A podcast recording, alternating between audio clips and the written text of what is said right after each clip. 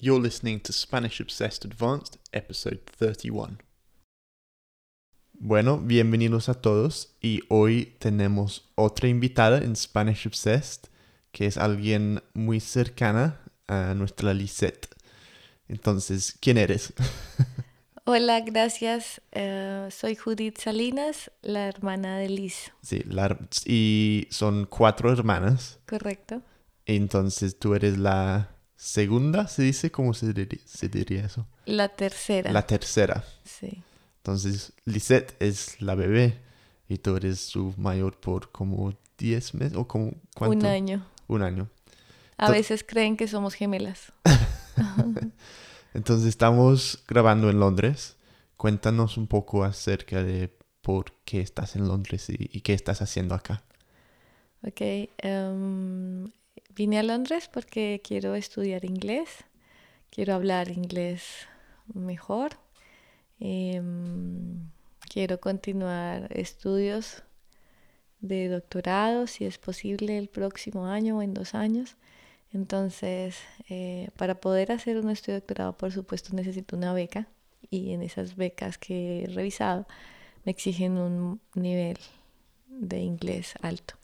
Y aprovechando que mis hermanas viven aquí, mm, pues decidí venir una temporada a estudiar, a conocer y a Muy bien. compartir más tiempo con ellas. Muy bien, muy bien. Pues bienvenida a Londres. Gracias. Y antes de venir a Londres, ¿qué estabas haciendo en Bogotá? Yo trabajaba en la Universidad Piloto de Colombia en el programa de negocios internacionales. Era docente de tiempo completo. Dictaba algunas clases, trabajaba en investigación y en movilidad estudiantil. ¿Y en qué era tu tesis? Mi tesis fue sobre las ciudades globales. En realidad el título era como retos y oportunidades de la ciudad global para la gestión urbana de Bogotá. Ah, muy bien. Pues eso es el, el tema de hoy, porque yo tengo algunas preguntas acerca de, de las ciudades y cómo, cómo se está cambiando todo el mundo con la población eh, con la población global y todo eso. Pero antes de hablar de eso, te quiero preguntar una cosa. Ok. ¿Cuál es tu primer memoria, el primer episodio, digamos, que te acuerdas con Lisette?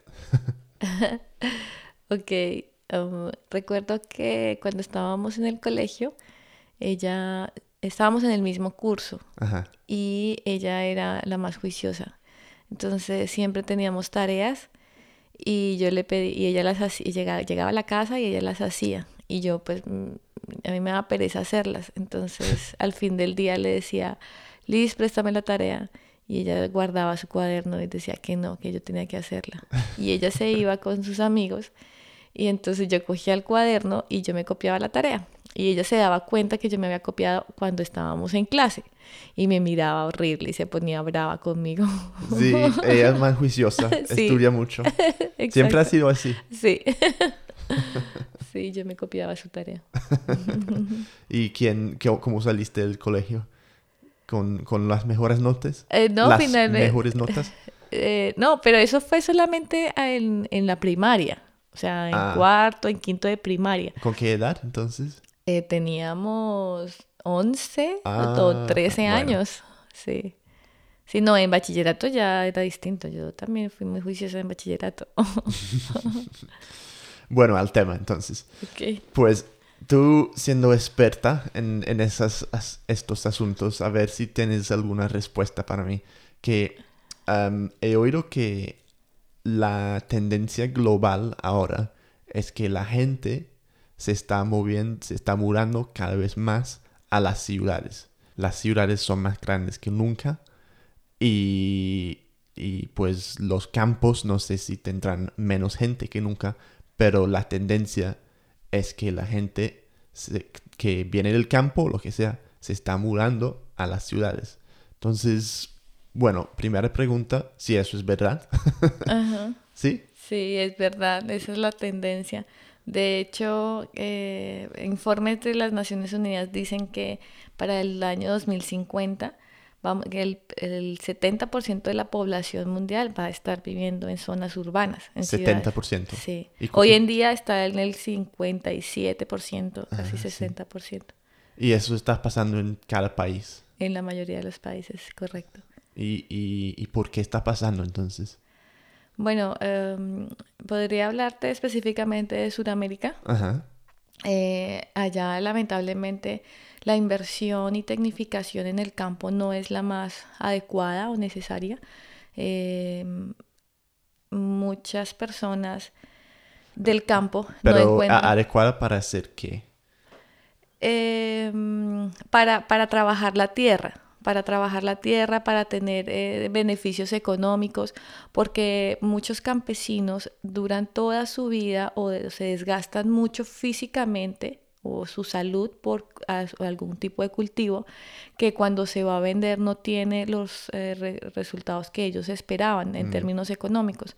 Entonces no está, no está muy bien pago el tema de la agricultura, pero también es porque el Estado no ha, dado los subsidios necesarios o el apoyo que en realidad necesita el campesino. Y en realidad en el campo, cuando la población allí no tiene también calidad de vida, por ejemplo, no tienen un hospital, no tienen un colegio, no mm. tienen eh, salud, entonces ellos buscan la ciudad también como una solución y también por eso se van, porque no encuentran un hospital que los los, los atienda. Entonces eh, empieza, y pues, y si no hay recursos económicos, pues más aún empieza esa tendencia a irse a la ciudad. Y entonces les va mal en, el campo básicamente porque no pueden vender su agricultura o no les rinde lo que quieren. Pero, ¿qué tiene la ciudad para ofrecerles si han vivido todo el, toda la vida en el campo? Exacto. Eh, bueno, ahí, ahí eh, empieza también el debate, porque muchos van a la ciudad buscando empleo, buscando salud, buscando educación, pero en realidad en, en, en, las ciudades que hoy en día son tan caóticas, mm. eh, también pues se encuentra mucho desempleo, se encuentra inseguridad, eh, o esas personas, por lo menos en el caso colombiano, muchos llegan como desplazados por el conflicto armado, entonces tampoco encuentran esas garantías o esa calidad de vida en la ciudad. De hecho, el, el tema urbano, la planeación de las ciudades, que como lo había investigado en términos de ciudad global, pues busca crear una infraestructura para el comercio, para los aeropuertos, para los puertos, eh, para las grandes multinacionales, pero no se crea una infraestructura adecuada para la calidad de vida de la población que vive allí. Mm. Entonces hay problemas tanto para los que han crecido en la ciudad como para los que están llegando a las ciudades porque la ciudad no es una garantía para, para que ellos para que la gente pueda estar tranquila. Entonces eso quiere decir como para quién son las ciudades. Exactamente, ese es el punto eh, clave o el, punto en que me llamó mucho la atención de mi estudio y es que aparentemente las ciudades se están construyendo entonces es para los que tienen grandes capitales, eh, los que tienen grandes inversiones eh, de hecho, Saskia Sassen, cuando escribe Ciudad Global en 1999, eh, en ese momento ella decía que son eh, Londres, Nueva York y Tokio son los grandes centros de negocios internacionales mm. porque allí hay transferencia de tecnologías, de servicios, temas financieros, el, sector bancario tiene una posición importante en esa ciudad y, pareciera que es para estos grandes poderosos, que o sea, es para esos los que se está en realidad mm. creando la ciudad y no para la calidad de vida o mejorar la calidad de vida de la población que vive allí. Eso hemos vivido en Londres em, y hasta el punto en que hay como lugares o barrios en el centro que son tan costosos ahora que nadie vive ahí. O sea, son casas de pues de extranjeros como inversión, como de rusos o, lo que sea, pero la gente no vive ahí. Entonces puedes pasar como por barrios y todos los restaurantes que deben ser como ganando mucho porque es, una, es, un, es un barrio muy, pues muy rico, pero nadie vive ahí. Entonces las tiendas no pueden sobrevivir, tampoco los restaurantes. Entonces las comunidades pues ya no existen. Es como un vacío. Exacto. De hecho, Saskia Sassen para el 2015 escribió un nuevo libro que se llama Expulsions. Entonces ella dice, y, se habla pues de los fenómenos de gentrificación, dice que las grandes inversionistas llegan, construyen grandes hoteles, edificios, bancos, y la gente que vive allí es desplazada mm. porque al construir pues el valor del suelo aumenta, los impuestos crecen, la educación crece, el servicio público de transporte crece, aumenta. Entonces la población que no tiene el dinero, pues tiene que irse al borde urbano o a unas periferias donde no hay quizás ni siquiera agua potable o no hay los suficientes servicios públicos y entonces esas ciudades globales es lo, lo que está generando es una está ampliando la brecha de la desigualdad y y pues las grandes multinacionales son las que se están en realidad empoderando de la ciudad. Mm.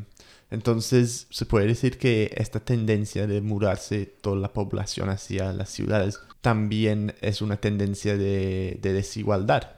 Exacto, se marca la brecha de la desigualdad. Pero no es cierto decir que en los campos, en el campo también, pues las cosas no son tan tan buenas ahí. O sea, hay, existe más desigualdad. Yo me refiero a Colombia también, que el campo, los dueños del campo son como, no sé, siete familias o algo así, ¿no? Que tienen como un 90%. Y no me acuerdo las, de, de las cifras, pero hay muy poca gente que tiene la mayoría del campo.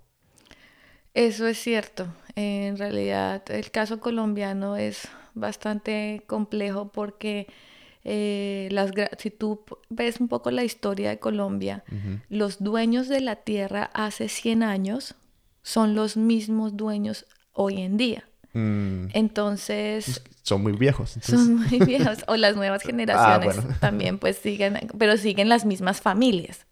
Las mismas familias son las dueñas hace 100 años a las de hoy.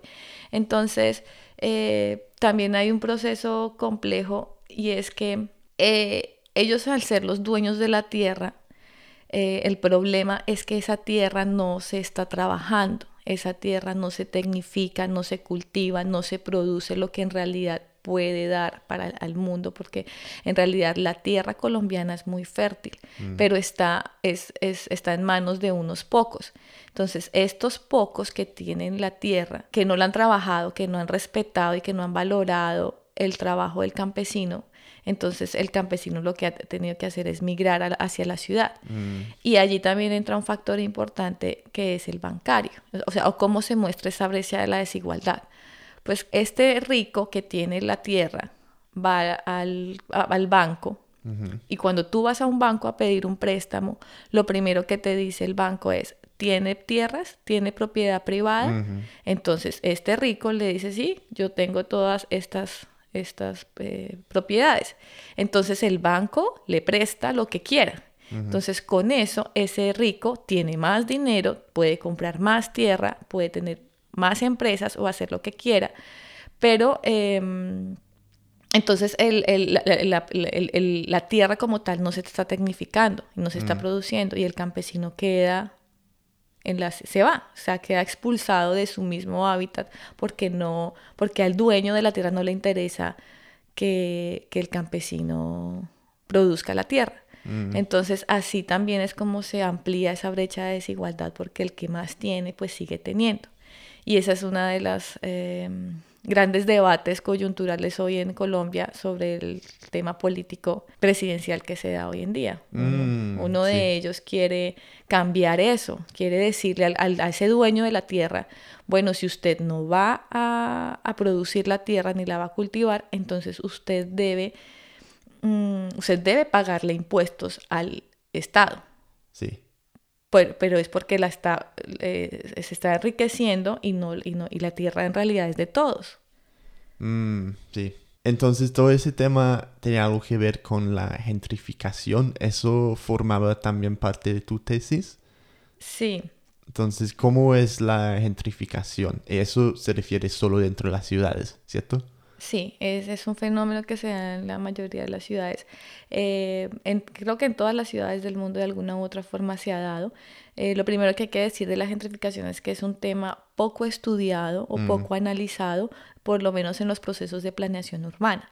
porque mm, cuando se habla de planeación urbana o de infraestructura, donde se dice vamos a construir eh, una alameda o una avenida o unos edificios o un parque o lo que sea, eh, pues empieza todo ese proceso de construcción, pero no se tiene en cuenta la población que ha mm, vivido allí. Mm. Entonces empieza toda esa planeación y ya cuando eh, se termina el proyecto, eh, o sea, dicen dónde están las personas que vivían acá, eh, eh, se aumentan los precios, los impuestos, ellos tienen que, ellos como ya no pueden pagar lo que en donde estaban viviendo, entonces tienen que irse. Entonces, la gentrificación lo que quiere decir es, es, son los espacios urbanos en los que llega población de mejor recurso económico y, de, y expulsa a los que no tienen los mismos recursos económicos. Eso está pasando en Londres. De hecho, tenemos un caso que hemos hablado de esto antes en el podcast, um, acerca de, en, ¿cómo se llama? El pueblo paisa, que es un lugar en Londres, como una comunidad colombiana, en Seven Sisters, al norte, que siempre nunca ha sido como un barrio muy rico ni como atractivo, pero había muchos colombianos ahí y han construido o hecho como un mercado ahí.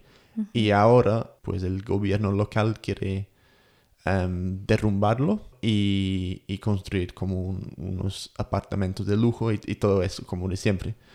Pero no, si no fuera por esos colombianos antes, em, pues no, el gobierno no, no, va a querer hacer eso, porque los colombianos han creado lo que, lo que es ahora. Y es por eso que tiene valor ahora porque, por lo que ellos han construido y ha hecho. Y eso es un, un caso de, miles en Londres. Y sí, es, es como triste, tiene su lado triste, pero supongo que esto nunca ha sido nada, nada nuevo. Es una nueva, nueva palabra, pero me imagino que es algo que ha existido por mucho tiempo. Sí, es cierto, siempre se ha dado. Lo que debería tenerse en cuenta en esa, en esa renovación o en esa estructura es, es es cómo pueden facilitar que ellos se mantengan allí, mm. eh, con, no sé, reduciendo impuestos o darles unos precios especiales, porque en realidad, pues ellos son los que le dieron fuerza a esa tierra o a ese espacio y, y pues expulsarlos porque no tienen dinero para pagar lo que se va a construir, pues no es justo o no es, o marca lo que decíamos inicialmente esa brecha de desigualdad. Mm. Bueno, volviendo a, a Colombia o a Bogotá, Em, pues hay estos problemas pues de, de la, los campesinos que viven en la ciudad, la gentrificación dentro de Bogotá y otras ciudades también. ¿Hay gente que está en contra de eso o hay unas como esquemas que están ayudando a esas personas? ¿O, o, o qué, qué, está pasando ahí? ¿Qué está diciendo la gente? Eh, bueno, como decía, eh, ha sido poco estudiado el tema de gentrificación, pero sí hay organizaciones y ONGs que están eh, apoyando a las personas que viven allí. Por ejemplo, en, en, Bogotá se ve el caso de la Candelaria, o hace algunos 15 o 20 años el tema de la 26, la avenida, la avenida 26 es la avenida que conecta el aeropuerto de Bogotá con el centro de la ciudad. Y la Candelaria es el centro. Y la Candelaria es el centro. Entonces, eh, hace aproximadamente unos 20 años que, se empieza un proyecto de renovación urbana en Bogotá, que mm, eh, hoy se conoce como el proyecto Multibogotá. Fue un proyecto académico, de hecho, con eh, arquitectos de Bogotá y de Barcelona, que plantearon la renovación urbana del, desde el aeropuerto hasta el centro y del centro de norte a sur. Como imaginemos una T, en la que se está pensando en conectar la ciudad con el mundo y conectar el norte con el sur, que son en realidad pues, los espacios de mayor desigualdad en la ciudad. Entonces, ese proyecto tenía una estructura académica bastante importante. Eso fue en el año 2001 donde se entregó el proyecto eh, y se tenía en cuenta a la población de esa zona. Pero lamentablemente por temas de eh, por diferencias de, intereses, tanto de las personas que formularon el proyecto como la, el alcalde local de ese momento y el departamento de planeación urbana de ese momento, pues no lograron ponerse de acuerdo y el proyecto no funcionó, no se Mm, hizo, no se llevó lástima. a cabo. Sí. Podríamos decir que se llevó a cabo en un 40% o 30% porque lo que fue la 26 sí cambió su estructura urbana completamente. Mm. O sea, antes llegar a la ciudad, al centro, era bastante complicado, peligroso y pues Eso no es- había un paisaje urbano bonito. ¿Vienes desde el norte? Ese es el aeropuerto, el 26 que dijiste. Eh, la 26 está en realidad como eh, en la mitad de la ciudad. Ajá. Está Como el horizontal. aeropuerto horizontal, Ajá. exacto. Entonces, tú, entonces todo lo que es la, la avenida 26 es una avenida muy grande. Cuando tú llegas a Bogotá y vas hacia el centro por toda la 26, tú estás viendo un paisaje urbano de universidades, de hoteles, de bancos y de empresas multinacionales que han construido allí sus, sus edificios y, y pues se muestra una ciudad agradable al turista o, a, o a la persona que llega. Cuando llegas al centro hay una parte de renovación urbana también que se ha mejorado porque el centro hace 30 años era un espacio de inseguridad impresionante, no había un alumbrado público adecuado, no habían cámaras, no había nada y hoy en día pues tú ya puedes caminar parte del centro con ¿Sabes mayor qué? seguridad. De hecho, pues hace varios años en, en Bogotá, que bueno, todavía tiene fama de, por lo menos aquí, de no estar muy seguro, digamos, pero yo me sentí más seguro ahí que cada cajero tenía como una policía con un perro y había mucha seguridad. No digo que toda la ciudad sea así, pero por lo menos en, Candelar- en Candelaria En me sentí muy, muy seguro. Sí, sí, eso ha cambiado, eso ha cambiado.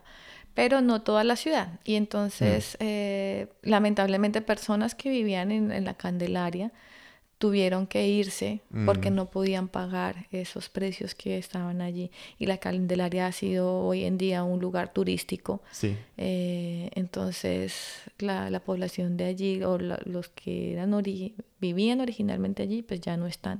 Mm. Bueno, ¿algún tema más que quieres comentar? Bueno, pues eh, más que comentarlo, es como empezar a hacer la reflexión de que la gestión urbana no es solamente del arquitecto o del que planea la ciudad, sino que yo creo que todas los- las disciplinas, o sea, los artistas, los médicos, los estudiantes, los ingenieros, todos tenemos algo que aportar desde nuestro área del conocimiento a hacer una mejor ciudad y a que las ciudades pues sean en en realidad espacios con calidad de vida y no el espacio para el aeropuerto o para el Mm. edificio o para la multinacional. O sea, las ciudades de todos. y Es para las todos. ciudades de todos y para todos y la prioridad somos los que vivimos la ciudad. Sí. No puede ser la multinacional ni el banco. Ese es el Fácil de decir, difícil de accionar. de accionar, exacto. Pero hay que trabajarlo Sí, y hay- pensarlo y más. creo que el primer paso es que todo el mundo sea más consciente de eso. Exacto. Bueno, Judith, muchísimas gracias, muy interesante el tema Bueno, y muchísimas, muchísimas gracias por venir. gracias a ti y que viva Spanish Obsessed. Que viva! que viva. And that was the end of my conversation with Hudit. Thank you very much, Hudit. If you struggled understanding that conversation, then head over to SpanishObsessed.com and by signing up for either a premium or a gold membership, you'll get access to the transcription, the translation, and a whole load of other materials as well. Muchísimas gracias.